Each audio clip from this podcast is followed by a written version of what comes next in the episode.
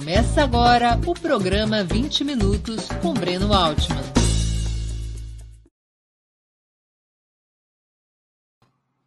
Bom dia!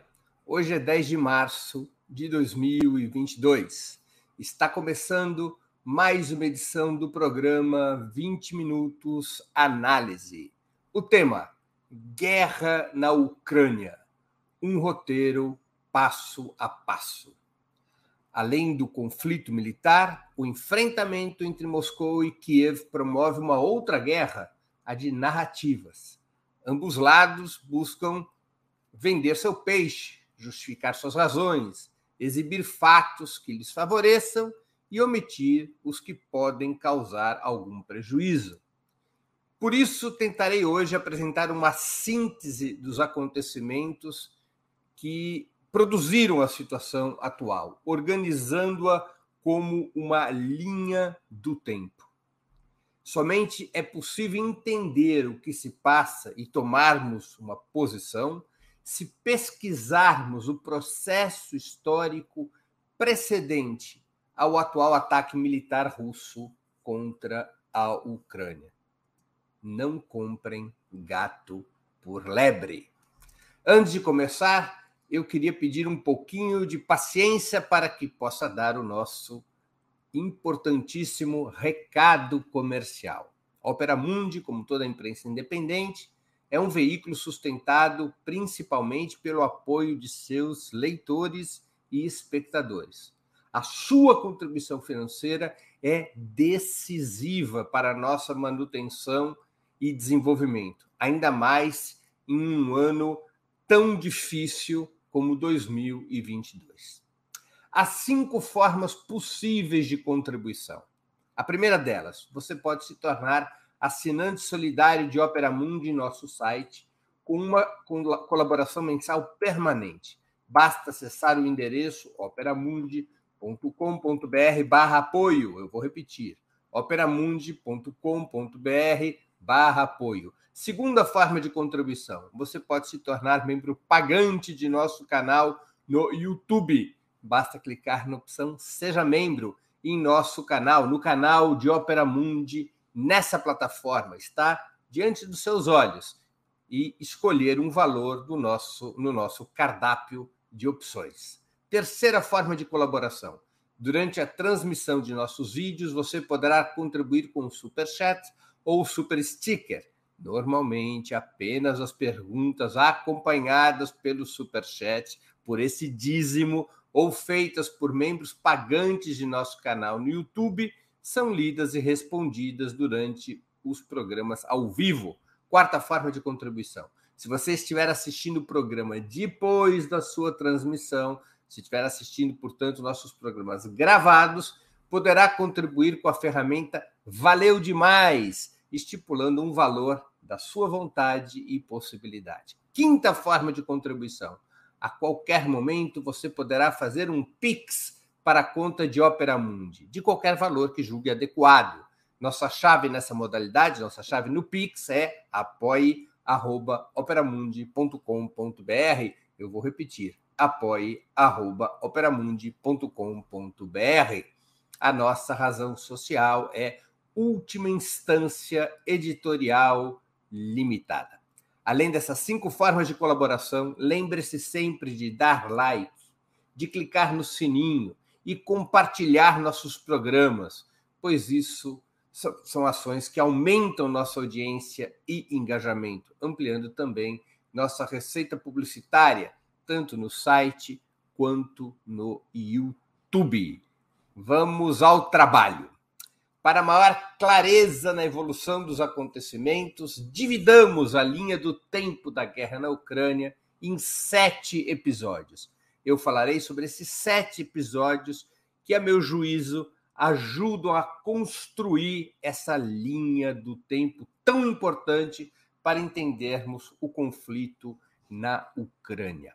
Episódio 1: A dissolução da União Soviética tanto a Rússia quanto a Ucrânia integravam a União das Repúblicas Socialistas Soviéticas, fundada em 1922 como um Estado socialista e confederado.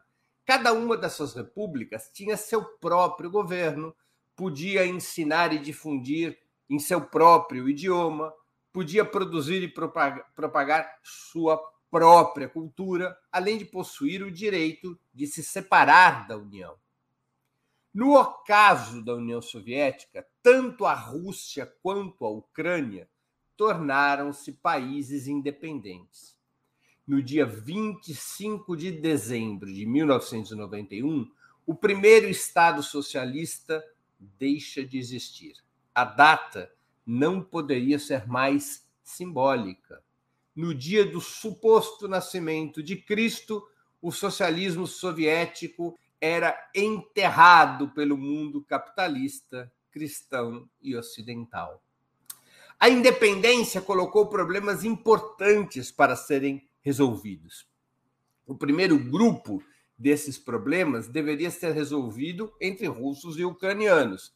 A partilha de infraestrutura comum, o respeito às minorias nacionais, o posicionamento das armas nucleares acordos foram assinados. E o mais relevante dos dilemas, as armas atômicas, foi resolvido com a transferência das ogivas em solo ucraniano para a Rússia no início dos anos 90, com o compromisso de Kiev, através dos memorandos de Budapeste, em banir qualquer possibilidade de rearmamento nuclear no futuro.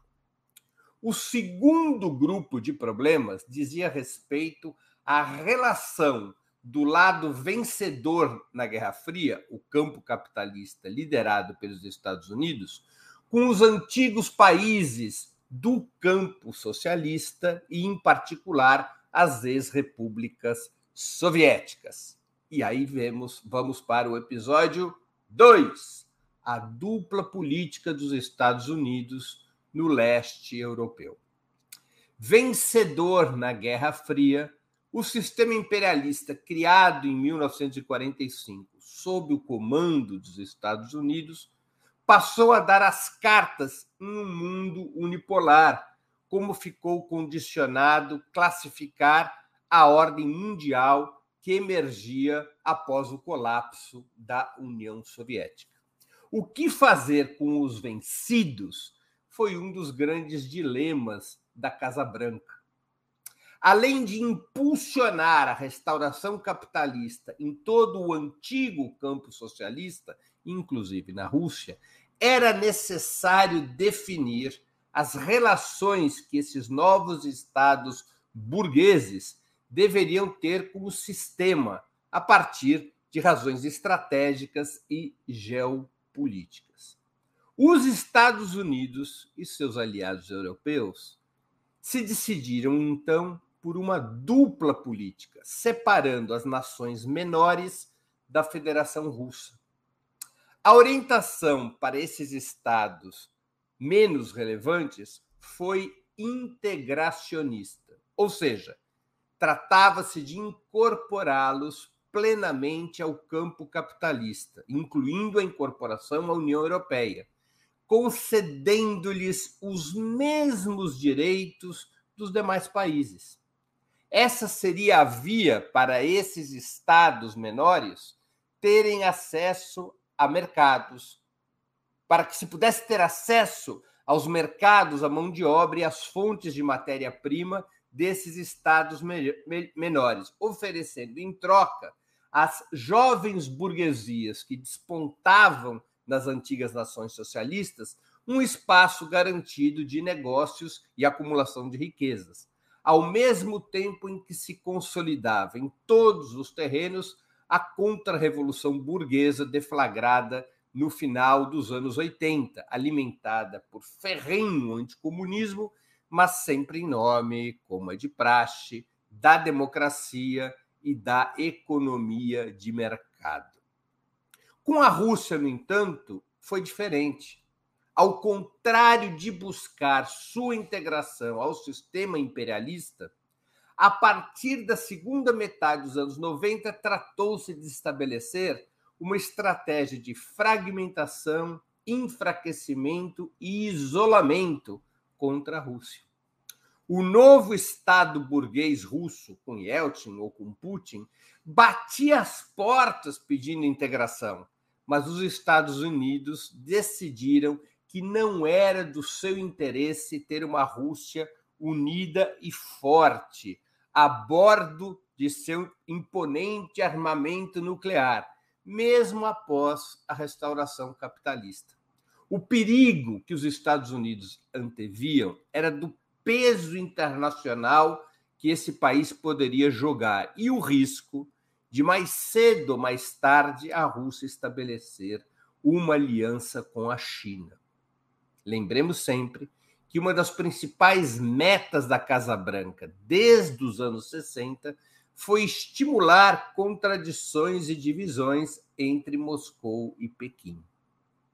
Os Estados Unidos e os Estados europeus, nessa lógica, de tudo fizeram para estimular conflitos internos na Rússia, lembremos da guerra civil contra os tchetchenos, para prejudicar as relações da Rússia com seus antigos aliados, para enfraquecer sua indústria, para impulsionar privatizações selvagens que esvaziassem o, Estado e enfraquecessem sua economia, para debilitar a participação russa no cenário mundial.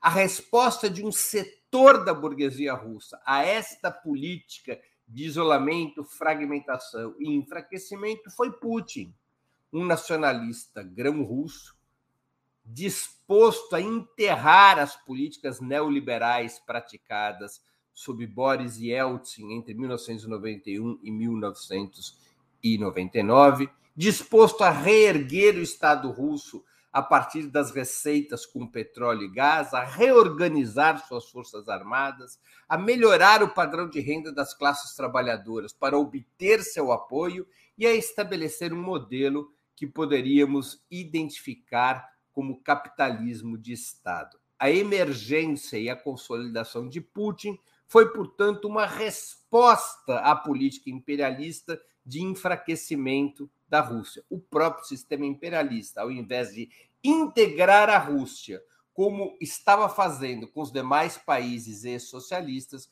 o sistema imperialista tratou de empurrar a, luz, a Rússia para fora dos seus contornos. E a reação foi a emergência de um governo nacionalista burguês comandado por Putin, com as características que conhecemos.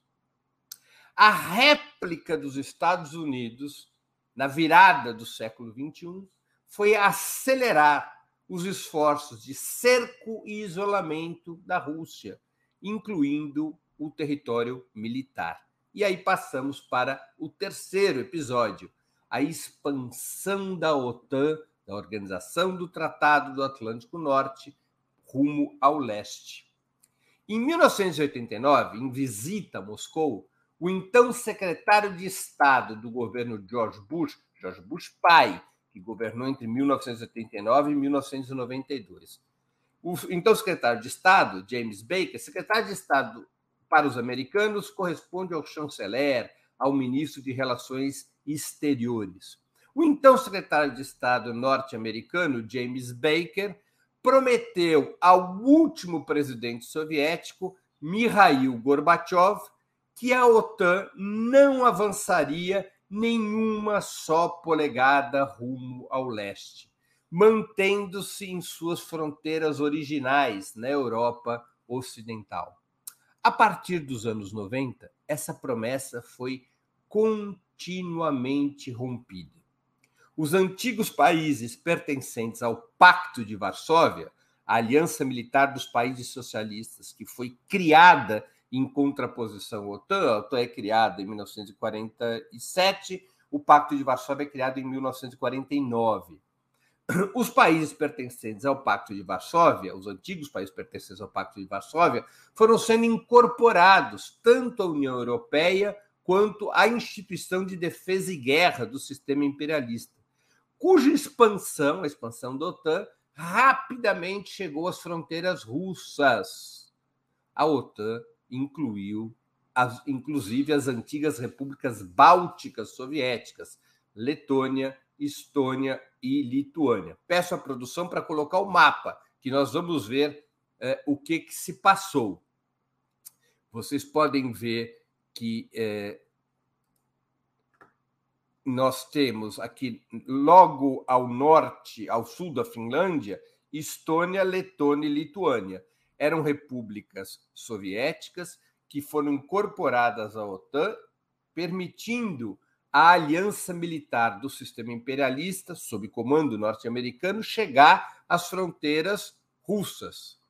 Além de incorporar essa, essas repúblicas eh, as chamadas repúblicas bálticas que eu citei, os Estados Unidos também tentaram virar o jogo na Geórgia e na Bielorrússia. Vejam o mapa. A Bielorrússia está logo ao lado da Lituânia e a Geórgia mais à direita, ao sul da Rússia.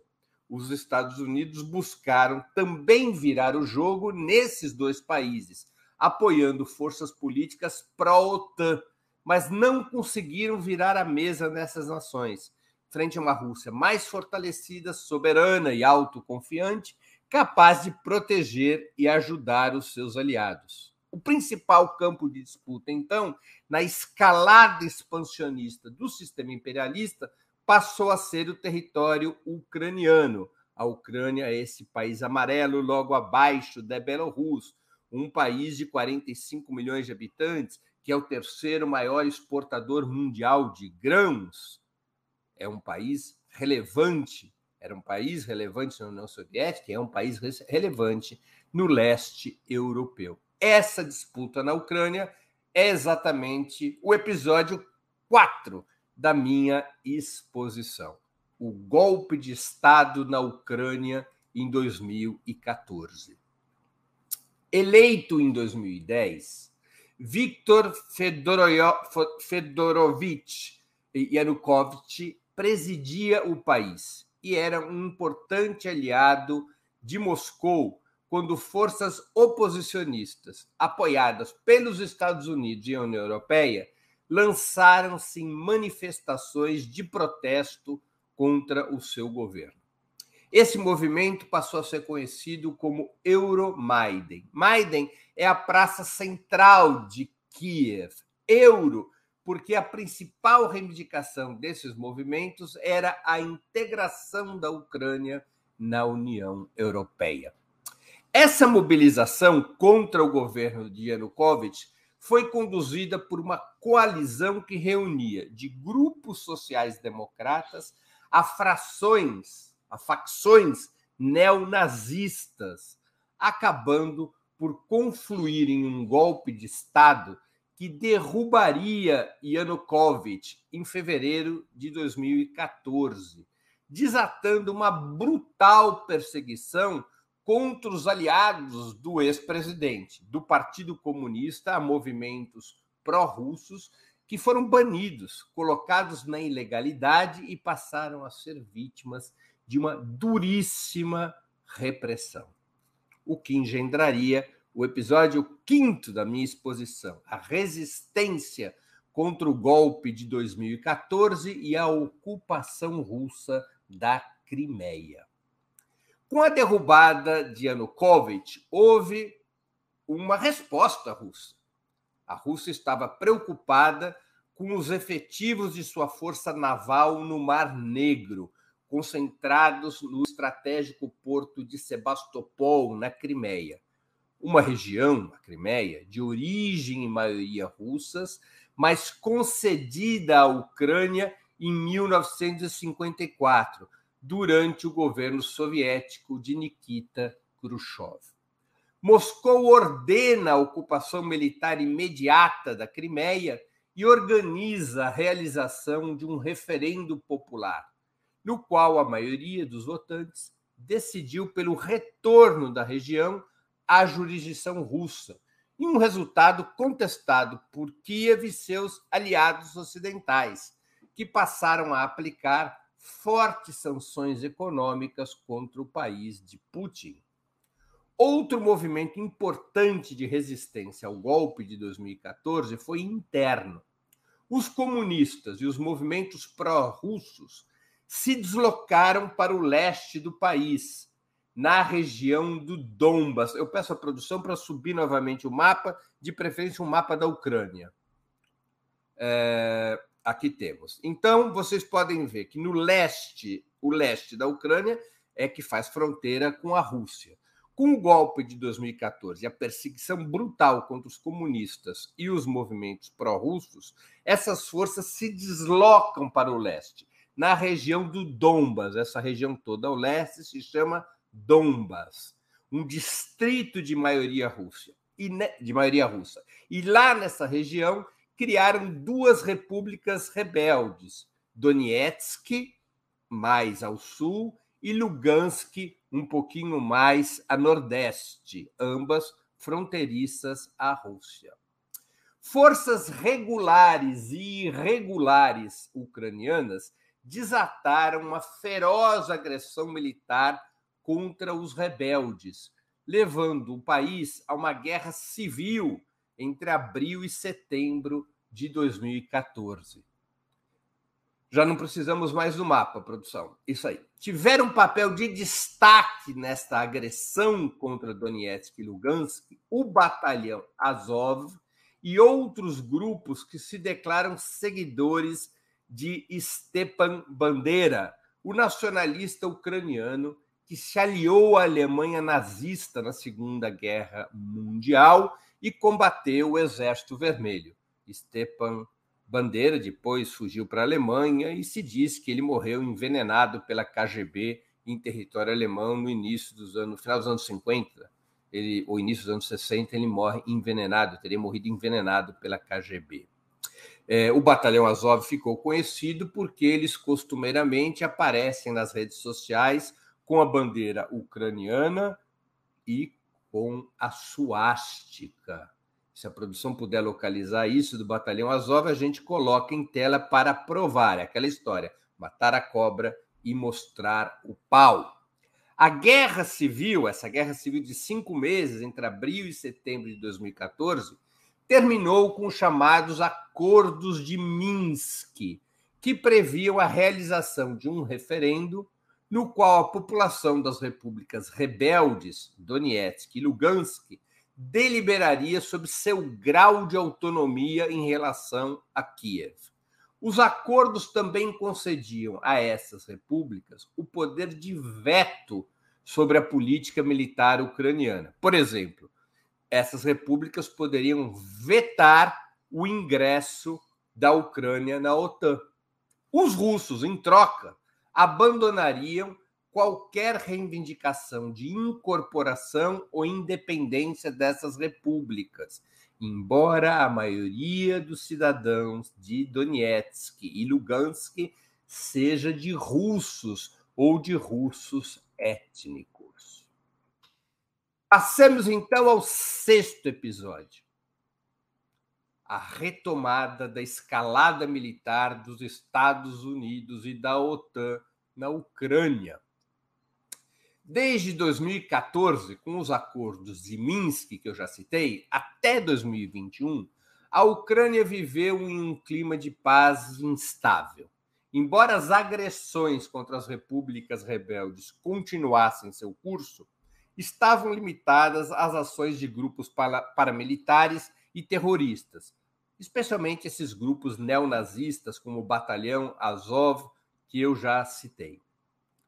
Depois do golpe de 2014, os ucranianos elegeram dois presidentes em disputas nas quais estavam excluídos os comunistas e os movimentos pró-russo. Isso daqui é o batalhão Azov, que utiliza a bandeira de bandeira, ou seja, utiliza os estandartes é, é, de Stepan Bandeira quando cria o Estado ucraniano independente para se aliar à Alemanha nazista contra o Exército Vermelho. Há outras fotos do batalhão Azov e de outros grupos neonazistas com a suástica. Assim que a produção localizar, a gente coloca na tela. Retomando, então, em 2014, feitos os acordos de Minsk, a Ucrânia elege dois presidentes depois de 2014, em eleições, repito, das quais estavam excluídos os comunistas e os movimentos pró-russos que tinham governado o país com Yanukovych, como eu já citei. O primeiro desses presidentes eleitos foi um bilionário de extrema direita chamado Petro Poroshenko, que governou o país de 2014 a 2019. O segundo presidente eleito depois de 2014 é o atual, Volodymyr Zelensky, um comediante mais moderado em suas posições políticas, de origem judaica, é verdade, mas que manteve a mesma coalizão de forças golpistas de 2014, que vai de grupos sociais democráticas ao nacionalismo neonazista dos bandeiristas.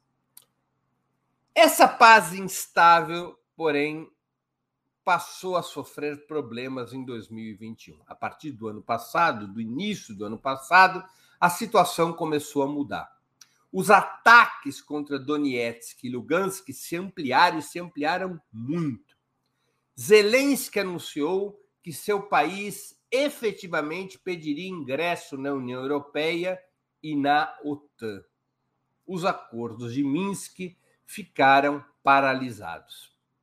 A Rússia reagiu contra a postura de Kiev e demandou imediatas negociações diplomáticas, exigindo a participação dos Estados Unidos e da União Europeia para deter os movimentos anunciados pelo presidente ucraniano. Mas Putin parecia estar falando para surdos. As questões levantadas por Moscou foram sendo desdenhadas. Peço à produção que retome a foto. Aqui está a foto, Batalhão Azov. Aqui em cirílico está escrito Azov, esse A, esse 3, esse O, esse B é Azov. E nós podemos ver aqui a bandeira nazista, a, a fundida à bandeira ucraniana e propriamente a bandeira nazista na foto ao lado. Esse é o batalhão Azov, que se tornou famoso pela repressão às repúblicas de Lugansk e Donetsk. Para quem minimiza o peso das forças neonazistas na coalizão de poder em Kiev, está aqui a prova dos fatos desses grupos paramilitares que são tolerados, incentivados e alimentados pelo governo ucraniano contra as repúblicas rebeldes de Donetsk e Lugansk. Retomando a exposição, essas reivindicações de Moscou contra a escalada ucraniana foram sendo desdenhadas. Moscou apresentava reivindicações relativamente simples e, e defensivas o compromisso de que a Ucrânia não iria se incorporar à OTAN, União Europeia. Segunda reivindicação, a proibição de fornecimento a Kiev de armas estratégicas que pudessem ser utilizadas contra Moscou. Terceira reivindicação, o respeito aos acordos de Minsk e sua imediata implementação. Os Estados Unidos, porém, adotaram uma linha intransigente e estimulavam que Zelensky, estimularam que Zelensky seguisse adiante em suas ameaças contra a Rússia. A OTAN seguia a linha de seus chefes, os Estados Unidos. A União Europeia resmungou um pouco, especialmente a Alemanha, dependente do gás russo, mas finalmente se dobrou à Casa Branca, como é natural desde 1945. E a ONU? A ONU continuou em seu papel decorativo. Muitos analistas consideram que a postura da Casa Branca poderia ser explicada de dois modos conjugados. De um lado, o plano norte-americano de deixar Putin sem alternativas a não ser um ataque militar, que pudesse justificar uma guerra econômica para quebrar a Rússia e afetar a China. De outro lado, o, o, o, propósito de Joe Biden em se apropriar de um discurso nacionalista de grande potência que pudesse ser útil aos democratas contra os republicanos nas eleições de novembro próximo, quando serão renovadas 100% das cadeiras na Câmara dos Representantes, que é como se chama a Câmara dos Deputados nos Estados Unidos, e 50% dos assentos no Senado. E aí nós vamos para o sétimo episódio. A Rússia vai às armas. Diante da inflexibilidade diplomática de Kiev, dos Estados Unidos e da OTAN, no final de 2021, Putin resolve demonstrar que não estava para brincadeiras e que suas demandas deveriam ser escutadas com seriedade. Mobiliza cerca de 130 mil soldados para a fronteira com a Ucrânia em dezembro, deixando claro que não era uma opção se render a fatos consumados, ou seja, a integração da Ucrânia à OTAN ou à União Europeia. Tampouco Putin estava disposto a deixar o tempo funcionar em função de seus adversários. Putin sabia que o tempo jogava contra a Rússia, porque seria muito mais difícil enfrentar uma Ucrânia já integrada à OTAN e já defendida pela aliança militar imperialista do que enfrentar a Ucrânia antes que ela se integrasse à organização do Tratado do Atlântico Norte. Mesmo com a mobilização de soldados na fronteira, a Ucrânia e a Casa Branca continuaram inertes e inflexíveis. Ora pareciam apostar que Putin estaria blefando, como dava sinais Zelensky, ora demonstravam desejar que Moscou fosse às armas, como poderia ser detectado nos pronunciamentos e provocações de Washington. No início de fevereiro, uma declaração do presidente ucraniano aumentaria a temperatura. Zelensky afirma, então, preste atenção nisso porque é muito importante. Zelensky afirma, então, que a Ucrânia continuaria signatária do Tratado de Não Proliferação Nuclear, como estava estabelecido desde os memorandos de Budapeste, mas que, se a Ucrânia fosse integrada à OTAN, poderia receber ogivas e mísseis nucleares, já que essas armas não seriam de sua propriedade, mas da aliança militar do sistema imperialista, da OTAN. Putin fica chocado com essa declaração. Na prática, Zelensky estava dizendo que a Ucrânia rasgaria os memorandos de Budapeste. A resposta de Putin, o passo seguinte de Putin, foi reconhecer em 21 de fevereiro a independência das repúblicas rebeldes de Donetsk e Lugansk, deixando claro que Moscou se mobilizaria militarmente para defendê-las. Os Estados Unidos, a OTAN e Kiev, mais uma vez, elevaram o tom de voz. As nações europeias, inclusive a Alemanha, se ajoelharam diante da Casa Branca. Novas sanções contra a Rússia começaram a ser imediatamente adotadas. No dia 24 de fevereiro, Moscou ordenou o que Putin chamou de uma operação militar especial contra a Ucrânia, para destruir suas instalações militares, proteger as repúblicas rebeldes, asfixiar Kiev e obrigar Zelensky a uma negociação direta com a Rússia, na qual o fim da ofensiva militar estivesse condicionada à aceitação das exigências moscovitas, agora crescidas, do reconhecimento da jurisdição russa sobre a Crimeia e da independência das repúblicas rebeldes de Donetsk e de Lugansk. Moscou rompeu o direito internacional, é verdade. Não que esse direito internacional fosse uma virgem imaculada, longe disso. Desde 1945, os Estados Unidos seguidamente fazem trapo das leis internacionais quando lhes convém, patrocinando uma, uma série enorme de guerras e agressões ilegais sem jamais sofrerem sanções de qualquer tipo. O mesmo vale, por exemplo, para Israel, um Estado pirata que ocupou territórios palestinos em 1967 e que descumpre a Resolução 242 das Nações Unidas há 55 anos, sem nunca sofrer represálias de qualquer tipo.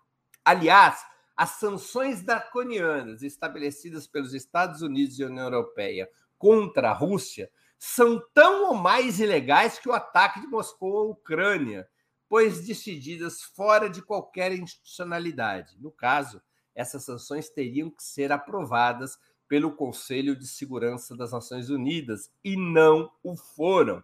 São sanções que se denominam de bilaterais, mas têm um efeito multilateral.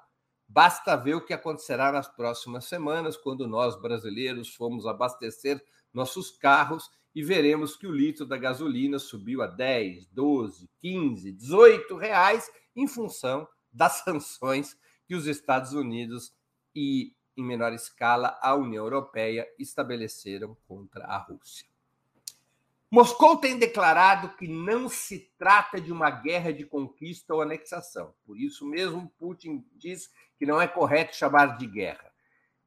Tecnicamente, Putin recorre a uma identificação da guerra como um movimento militar que tem como objetivo conquista territorial ou controle controle sobre o estado de um outro território. Ele diz que não é este o objetivo militar dos ataques russos, que a Rússia se mantém nas demandas relativas à sua segurança e das populações russas do Donbas e que não tem intenção de levar à queda de Zelensky ou à mudança do regime político de Kiev embora fale em desmilitarização e desnazificação do país vizinho.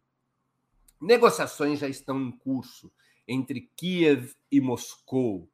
A pressão militar russa é implacável e a estratégia de Putin atacar militarmente para obrigar a negociações diretas parecem estar dando resultados usada como bucha de canhão dos Estados Unidos e da OTAN, a Ucrânia não pode contar com a solidariedade militar dos Estados Unidos, nem da OTAN, porque isso significaria a internacionalização da guerra e o risco de uma guerra nuclear.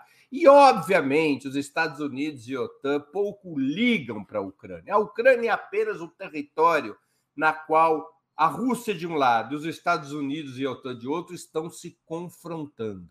Os interesses dos Estados Unidos verdadeiramente é na guerra econômica que possa enfraquecer o principal aliado da China. De todo modo, esse conflito militar deverá ter um desfecho em breve. O fato é que a guerra na Ucrânia será historicamente registrada como o fim da ordem unipolar criada em 1991. O monopólio norte-americano sobre a guerra e a violência deixou de existir. O exército russo quebrou esse monopólio, para o bem e para o mal. Muito obrigado pela atenção. Antes de continuarmos, eu gostaria de anunciar o 20 minutos de amanhã, sexta-feira, dia 11 de março, às 11 horas. Eu irei entrevistar a arquiteta e urbanista Raquel Ronick. O tema: o futuro das cidades. Vamos conversar sobre os processos de decadência dos serviços públicos e da vida coletiva nos grandes municípios após um longo período de vigência do modelo neoliberal. E, claro, sobre quais caminhos poderia percorrer um novo governo de esquerda para mudar o cenário de nossas metrópoles. Aproveito também para pedir novamente que vocês contribuam financeiramente com o Opera Mundi. Lembrem-se, há cinco formas de fazê-lo. A primeira é a assinatura solidária em nosso site, operamundi.com.br barra apoio. Vou repetir, operamundi.com.br barra apoio. A segunda, se tornando membro pagante de nosso canal no YouTube, clicando agora mesmo em Seja Membro. A terceira é contribuindo com o super chat ou super sticker, também durante essa nossa transmissão. Colaborem, não importa o valor. A quarta é o Valeu Demais, que funciona como super chat, mas quando você estiver assistindo ao vídeo gravado. A quinta forma de contribuição é através do Pix. Nossa chave é apoie.operamundi.com.br. Vou repetir, nossa chave no Pix, apoie.operamundi.com.br. Nossa razão social é última instância editorial limitada. Vamos às perguntas.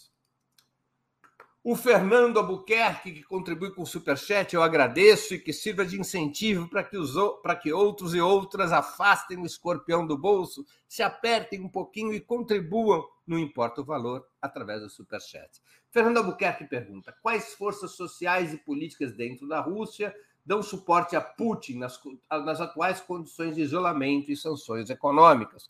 Fernando, Putin mantém, até o presente momento, um amplo apoio na Rússia. Ele tem um partido muito forte, que é um partido nacionalista, não é um partido socialista. Chama-se Rússia Unida. É um partido nacionalista, burguês, que não é neoliberal. Não corresponde aos partidos burgueses da Europa, os conservadores ou sociais-democratas. Ele é um partido nacionalista, é um partido que, por exemplo, está defendendo a nacionalização, a desapropriação das empresas estrangeiras na Rússia como resposta às sanções que estão sendo aplicadas contra Moscou. O Rússia Unida ele tem mais de 60% dos votos. A principal oposição à Rússia Unida e ao Putin é o Partido Comunista da Federação Russa, que tem alguma coisa como 15 a 20% dos votos. Há outros partidos de esquerda, mas o mais importante é o Partido Comunista da Federação Russa, fundado em 1991 e que tem como seu principal dirigente eh, Zilganov, foi inclusive candidato a presidente algumas vezes. O Partido Comunista da Federação Russa, embora seja oposição interna ao Putin, é um partido socialista, um partido marxista-leninista, como eles próprios se reivindicam, eles se reivindicam da tradição soviética, embora seja oposição interna ao Putin, apoia a ação do Putin na Ucrânia. Não apenas o Partido Comunista da Federação Russa apoia a ação de Putin na Ucrânia, como também o fazem outros partidos que se reivindicam comunistas. O mais importante entre esses outros partidos é o Partido Comunista dos Trabalhadores Russos. É, qual é o argumento do Partido Comunista da Federação Russa? É de que Putin é, atua na Ucrânia contra o sistema imperialista liderado pelos Estados Unidos. Em defesa da segurança russa ameaçada pelos Estados Unidos e pela OTAN, em defesa da população de maioria russa do Donbas, cujas repúblicas rebeldes são atacadas pelos nacionalistas de extrema direita da Ucrânia, eh, considerando que esta que a ação da OTAN e da, dos Estados Unidos na Ucrânia ela possui um caráter anti um caráter imperialista, um caráter de defesa dos interesses da burguesia europeia e da burguesia norte-americana. E que, portanto, a ação de Putin teria esse caráter anti-imperialista e o Partido Comunista da Federação Russa o apoia.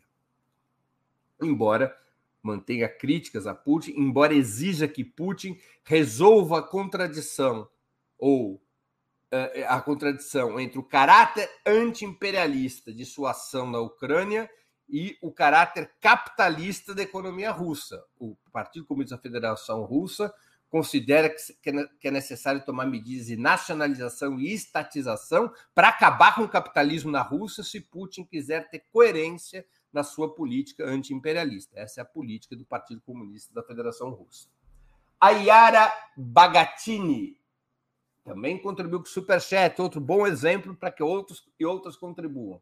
Bom dia, Breno. Estou atrás de informação e não acho. É verídico que ingleses chamavam os russos de snowblacks. Não sei se na época imperial das guerras. Olha, Ione, eu não tenho informação sobre isso.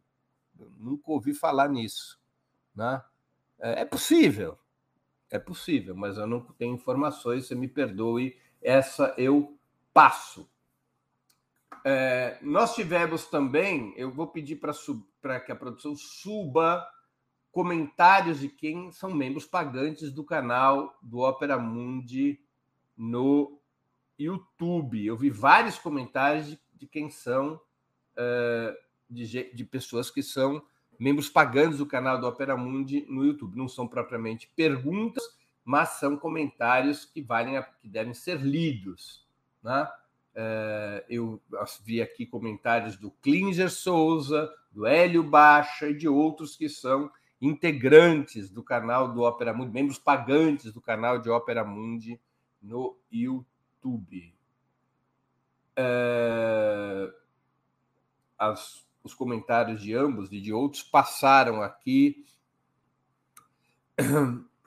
Essa observação do Klinger é muito interessante. Imagina se os Estados Unidos resolvessem demonstrar que não estavam para brincadeira e, sem alternativas, resolvessem invadir Cuba. Mas os Estados Unidos fizeram exatamente isso, Klinger. Exatamente isso. Os Estados Unidos, primeiro, é, financiaram, armaram e treinaram e forneceram armas, é? já falei, né? armaram, financiaram e treinaram as forças que é, mercenárias que invadem Cuba em 1961, no episódio conhecido como a, Bahia, a invasão da Baía dos Portos, repelida, essa invasão repelida pelas forças revolucionárias do governo de Fidel Castro. Segundo, a crise dos mísseis é um bom paralelo com o que está acontecendo hoje na Ucrânia. Quem foi a crise dos mísseis, que agora em outubro, outubro de 2022, comemorará 60 anos. O que, que aconteceu? A União Soviética colocou mísseis em Cuba. Os Estados Unidos decretaram um bloqueio naval contra os navios soviéticos que traziam as ogivas nucleares e disseram muito claramente que se a União Soviética ultrapassasse a linha vermelha, seria considerado um ato de guerra e os Estados Unidos avançariam sobre a frota soviética a União Soviética e os Estados Unidos, diante do momento de máxima tensão do mundo pós-45, fazem um acordo. Qual o acordo? A União Soviética retirava os mísseis de Cuba em troca de um de retirava mísseis de Cuba e da Turquia em troca é, perdão, os, eh, a União Soviética retirava os mísseis de Cuba em troca dos Estados Unidos retirarem os mísseis nucleares da Turquia e de se comprometerem a jamais invadirem Cuba. Ou seja, ali houve por parte dos Estados Unidos uma ação de guerra, uma ação de força contra a União Soviética para retirar os mísseis nucleares de Cuba. Em paralelo, o Putin se ele viola ou não viola o direito internacional, uma outra história. Os Estados Unidos também violou o direito internacional em 1962 ao decretar o bloqueio naval contra a União Soviética. Os Estados Unidos não tinham o poder de decretar bloqueio naval em mares internacionais e o fizeram. Independentemente se Putin viola ou não o direito internacional, independentemente do que nós achamos ou deixamos de achar do Putin, guarda paralelo a ação da Rússia com o que fez os Estados Unidos a Rússia ataca a infraestrutura militar ucraniana, a Rússia ataca o governo de Zelensky para obrigá-los a um compromisso de que não se integrarão, que a Ucrânia não se integrará à OTAN, de que a, Rússia, a Ucrânia não se integrará à União Europeia, que a Ucrânia não servirá de plataforma militar contra a Rússia.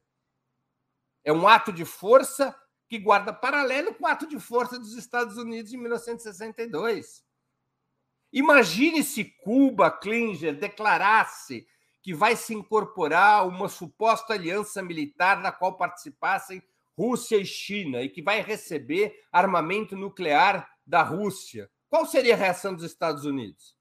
Aceitaria isso? Não aceitaram no passado e não aceitariam agora. O mesmo vale se essas armas fossem instaladas, por exemplo, na Venezuela. Portanto, há um paralelo entre a ação russa, há um antecedente entre a ação russa e a ação norte-americana. É, vamos aqui ver outras questões. Hélio Arthur Baixa. A ferocidade militar russa é tipicamente nazista. Olha, Baixa, eu não sei onde é que você está se informando a esse respeito, mas os próprios números do governo do Zelensky mostram baixas é, relativamente diminutas, não tem qualquer comparação com violência nazista. As baixas civis da guerra anunciadas pelo governo Zelensky, que certamente as exagera, não chegam a mil baixas civis. As baixas militares ucranianas não chegariam a 3 mil baixas em 15 dias de guerra. O número de. Toda morte é trágica, mas o número de baixas civis na guerra da Ucrânia, que devem ser lamentadas, é uma tragédia, todas as guerras são uma tragédia, mas o número de mortos civis em 15 dias da guerra da Ucrânia corresponde a um dia de mortos por Covid nos Estados Unidos não tem nada a ver com ferocidade tipicamente nazista. Basta ver os números da guerra. Somente a União Soviética, em quatro anos, perdeu 27 milhões de pessoas na guerra contra o nazismo. Qual a comparação com o ataque que a Rússia faz à Ucrânia? A Rússia, o ataque, a característica do ataque da Rússia à Ucrânia é de ter como alvo as instalações militares. É claro que não existe guerra limpa, né? Evidentemente que alvos civis acabam sendo atingidos. Alguns verdadeiramente atingidos, outros são invenção de guerra da Ucrânia. Os dois lados vão mentir. Já se disse no passado, a verdade é a primeira vítima em qualquer guerra. Mas são alvos militares e o emprego de tropas e armas da Rússia é muito limitado. A Rússia fez uma opção por um ataque de baixa intensidade exatamente para provocar um número controlado de mortes e não desgastá-la ainda mais interna, internacionalmente e internamente.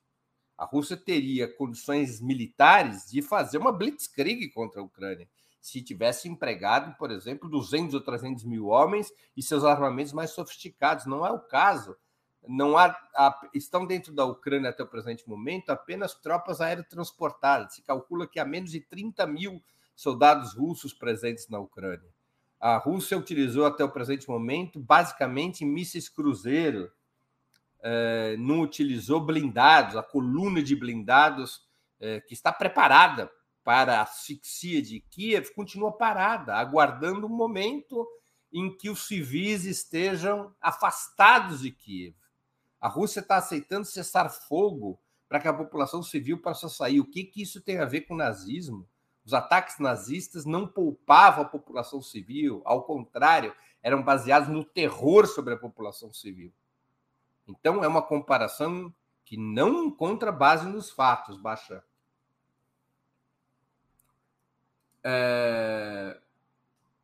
Bora lá. Guimarães Novo, também membro do canal. Considerar que a tarefa da esquerda é combater o fascismo russo e ucraniano sem nenhuma crítica à expansão imperialista corresponde a mandar flores para os Estados Unidos. É, vamos aqui ver outra. O Wagner Momesso pergunta. Contribui com superchat, agradeço ao Wagner, que outros sigam o exemplo do Wagner. Já citei o número de mercenários presentes no conflito? Não, não há registro de mercenários no conflito. Há, há, há registro de tropas irregulares, que são esses grupos militares neonazistas a serviço do governo ucraniano. Mas de mercenários ainda não há registros, Wagner, pelo menos não do meu conhecimento. Eu tenho acompanhado o máximo que eu posso a guerra nos mais distintos veículos e não encontro referência a esse respeito. Uh, o Klinger Souza, membro do nosso canal, coloca uma outra questão. A discussão aqui não é legal e sim moral a Rússia trouxe contra si a opinião pública mundial, ou seja, agiu com uma perspectiva que desmerece moralmente a motivação e os resultados aos olhos do mundo. Klinger, todas as guerras são imorais. Ninguém vai à guerra pensando se ela é moral ou imoral. A guerra é uma solução de força quando o direito não resolve. A guerra faz, é, como dizia Klaus von, eh, como dizia Clausewitz, a guerra é a continuidade da política por outros meios. Quando os mecanismos da política e da diplomacia são incapazes de resolver pendências e os países eh, envolvidos chegam à conclusão de que a resolução dessas pendências é vital para a sua segurança ou é vital para os seus planos, eles recorrem à guerra. A guerra nada tem a ver com moral, nem tem a ver com o direito. A guerra é uma solução de força desde os primórdios da história humana. Ela não tem conexão com a moralidade ou a legalidade. Ela tem conexão com a força, com a necessidade que determinados países ou classes sociais, porque existe também a guerra interna, a guerra civil, o recurso à violência é um instrumento da política. Gostemos ou não dele, devemos não gostar. Mas ele é um recurso da política, é um recurso é, das relações internacionais. O direito não é capaz de conter a guerra. É a guerra que constrói o direito, não é o direito que contém a, contém a guerra. O direito internacional é, existente hoje só, é, só existe porque os nazistas foram derrotados na Segunda Guerra e foi criada a ONU. A ONU não foi criada pelo direito, ela foi criada pela guerra. Então, contextualizar a guerra como uma questão moral ou legal, eu creio que, puxa, eu gostaria que fosse assim, mas não é assim. A guerra é uma solução de força presente na história humana. E enquanto existirem é, classes sociais, enquanto existirem países opressores e países oprimidos, enquanto existirem países centrais e países periféricos, enquanto existir um sistema imperialista como esse liderado pelos Estados Unidos, sempre haverá guerras. Sejam guerras de agressão, sejam guerras defensivas, sejam guerras de libertação, sejam guerras para forçar negociações em relação a temas relevantes à segurança de determinados países, como está acontecendo agora na Ucrânia. Então, não podemos colocar como uma questão moral, é uma questão histórica e não moral. É... Hélio Arthur Baixa, 2 milhões de pessoas que saíram da Ucrânia é um número de baixa civil. Não, não é. A, a, a, o conceito de baixa tem a ver com mortes. 2 milhões de pessoas é um problema gravíssimo, mas tem a ver com refugiados não se classifica como baixa. Na literatura do direito internacional, baixa não se classifica como baixa. É um número grande, é um número grande. É, é um número exagerado. Nesse momento é um número exagerado, porque a fonte é ucraniana.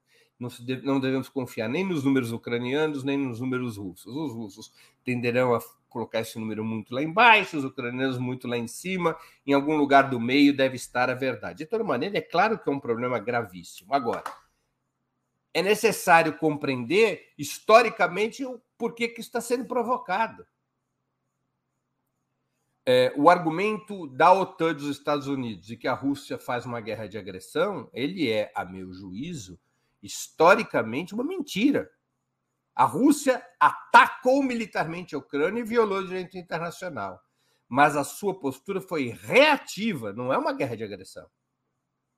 É uma, se é, queremos classificar como guerra, uma guerra de reação diante da expansão militar da OTAN e dos Estados Unidos no rumo do leste, no rumo leste, contrariando, violando, rompendo com a promessa de James Baker de 89 de que a OTAN não avançaria nenhuma polegada ao leste. A origem desse grave problema na Ucrânia, como bem salientou o chanceler Celso Amorim, a origem de mérito está no expansionismo uh, do sistema imperialista, no expansionismo da OTAN e dos Estados Unidos. Não se pode atribuir esses problemas exclusivo ou principalmente à Rússia. A Rússia se conduziu por uma guerra reativa e a estratégia dos Estados Unidos e da OTAN foi deixar Moscou sem alternativa para poder ter pretexto para a guerra econômica, que é o que interessa aos Estados Unidos contra a Rússia em termos geopolíticos. Penso eu dessa maneira, abaixo. É, o Fabrício Neves contribuiu com o super sticker e pergunta: qual seria a resposta chinesa em uma eventual derrota russa? Puxa, eu não saberia dizer, né? É, são hipóteses é, especulativas, né? É, o que, que, seria uma derrota russa? Militarmente isso não vai acontecer. Né? Não existe nenhuma condição. As chances da Ucrânia derrotar a Rússia seriam as mesmas que eu, aos 60 anos, derrotar o Mike Tyson como peso pesado quando ele tinha 30. Não vai acontecer isso. Não vejo qualquer, ninguém vê qualquer possibilidade militar disso acontecer. É? é matemático. A Rússia é, será vitoriosa militarmente. E os Estados Unidos sempre souberam disso. E a Europa sempre soube disso. E, e que, o único que parece não saber disso é o Zelensky. O Zelensky, eu vou te dizer uma coisa, Fabrício. Né, eu posso até estar errado, mas eu acho que o Zelensky ingenuamente acreditou que a OTAN e os Estados Unidos iriam em seu socorro militarmente. E por isso ele escalou contra a Rússia. Eu acho que ele acreditou nisso, mas é evidente que a situação é daquele tipo, vai indo que eu não vou, né? Seja, os Estados Unidos e a Europa usaram a Ucrânia como é, bucha de canhão, como bucha de canhão, para provocar uma situação no qual pudesse ser estabelecida a guerra econômica contra a Rússia. Então, eu não vejo qualquer possibilidade de derrota militar da, da, da Rússia. Né? Agora, sobre o comportamento chinês, a China adota uma política muito equilibrada. Ela se recusa a qualquer condenação contra a Rússia, se absteve na Assembleia Geral das Nações Unidas, se absteve já por duas vezes no Conselho de Segurança da ONU, firmou um acordo estratégico com a Rússia, se dispõe por vários mecanismos é, a prestar solidariedade econômica à Rússia em função das sanções. A China condena as sanções, mas a China não apoia a ação militar russa. Ela se abstém por essa razão. É contra qualquer retaliação à Rússia, é contra qualquer condenação à Rússia, é contra qualquer sanção à Rússia, mas não apoia a ação militar russa exatamente para poder ficar numa situação de mediadora. A China está se apresentando como mediadora entre a Ucrânia e a Rússia. Se a Ucrânia aceita, como já está aceitando, uma negociação direta com a Rússia, se a Ucrânia aceita, como já começou lentamente a aceitar, as exigências russas, e se tudo isso acontece ainda por cima com a mediação chinesa, terá sido uma brutal derrota militar, econômica, uma derrota, uma brutal derrota militar e diplomática dos Estados Unidos e da OTAN. Eu acho que é esse o jogo da China. Garantir a negociação direta entre a Ucrânia e a Rússia com a sua mediação, inclusive com a China oferecendo à Ucrânia recursos para um plano de reconstrução nacional e a integração da Ucrânia no mapa, na, na Rota da Seda, na nova Rota da Seda, nesse grande plano econômico que a China vem é, desenvolvendo.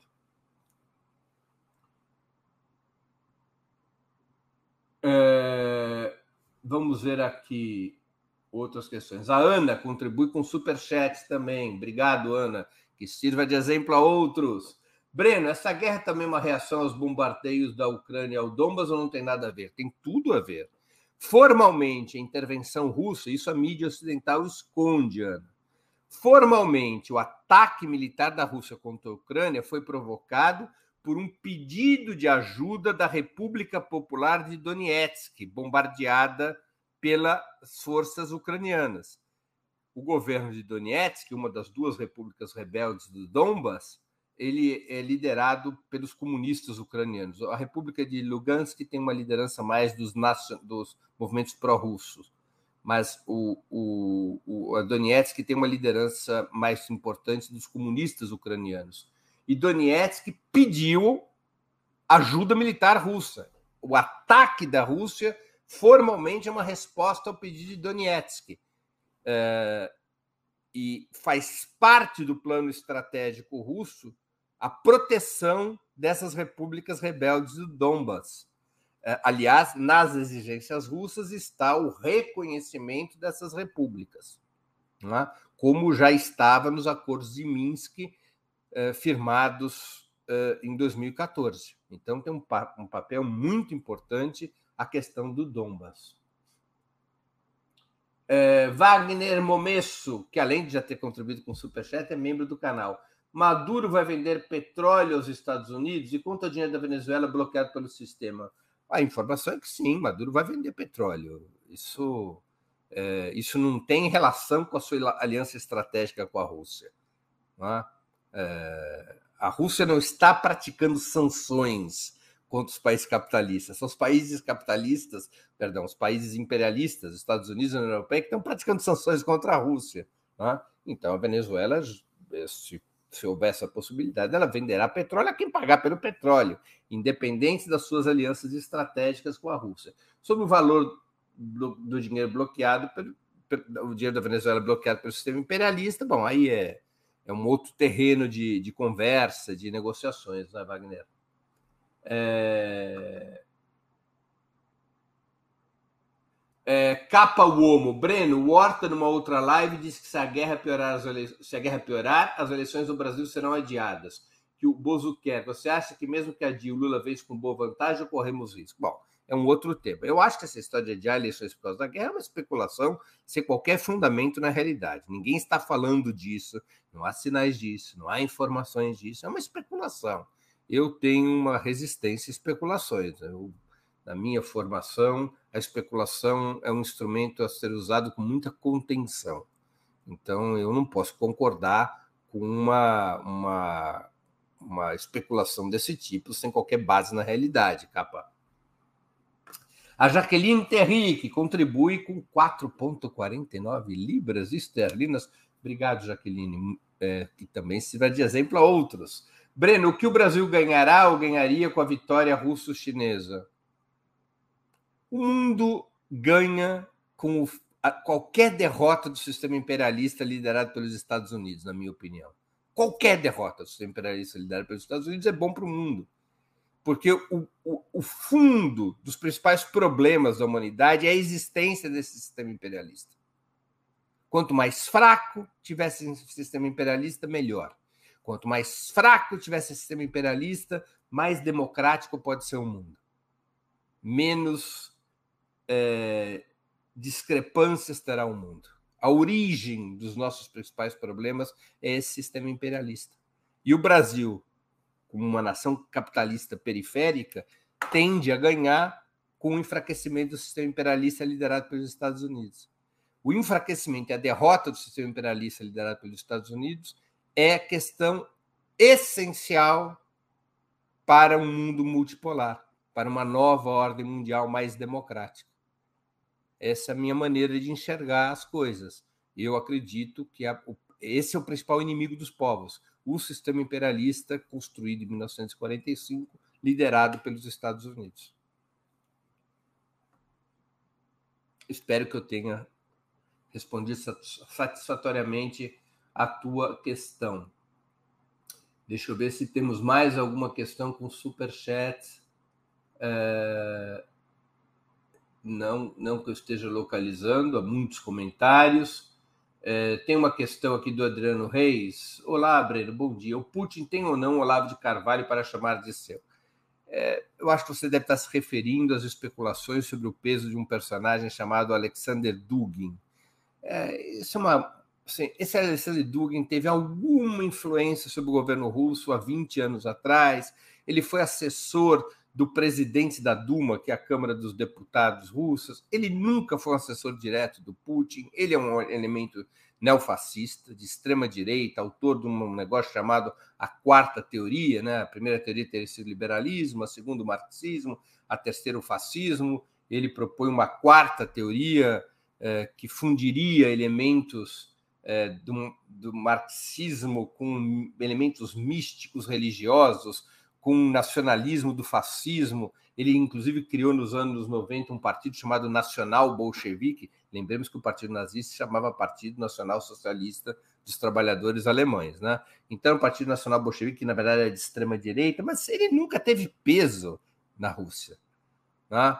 É, é, faz parte da, da, da construção de narrativas para tentar desgastar o máximo possível o governo Putin. O governo Putin, eu repito, Putin é um nacionalista burguês, um nacionalista grão-russo, não é um socialista, não é um homem de esquerda, mas essa ideia de que um elemento neofascista como o Alexander Dugin seja o, o Rasputin de Putin, é, isso é um, uma, uma, invenção, não tem qualquer é, é, é, confirmação, não tem qualquer é, ligação com a realidade. Dugin foi influente, teve alguma influência no presidente da Duma 20 anos atrás, no início dos anos 2000. até 2004, 2005, ele teve alguma influência, porque era assessor do presidente da Duma. Hoje, ele é um intelectual marginal na Rússia, que influencia grupos de extrema-direita, grupos nacionalistas russos, grupos que eventualmente apoiam Putin, mas ele não faz a cabeça do Putin. Eu até, nós estamos até nos organizando, Adriano, para fazer um programa aqui no Opera Mundi, quem é Alexander Dugin, exatamente para desmontar, é, para criticar suas teorias e desmontar essa versão que não tem sustentação na realidade. É, bom, com isso nós concluímos as perguntas é, mais as perguntas com superchat, as perguntas dos nossos membros. Pessoal, queria agradecer muito a participação de todos, quem acompanhou aqui nossa audiência. Espero que tenha sido um programa útil, eh, informativo, eh, para que nós possamos efetivamente ter um roteiro para a compreensão, um roteiro dos fatos para compreender o conflito militar na Ucrânia. Muito obrigado pela audiência, um grande abraço a todos e a todas. Para assistir novamente esse programa e a outras edições dos programas 20 Minutos, se inscreva no canal do Opera Mundi no YouTube. Curta e compartilhe nossos vídeos, deixe seus comentários. O jornalismo de Opera Mundi é mantido com o seu apoio. Faça uma assinatura solidária em www.operamundi.com.br. Com um pequeno valor mensal, você nos ajuda no desenvolvimento de um jornalismo independente e de qualidade. Obrigado pela audiência e até a próxima.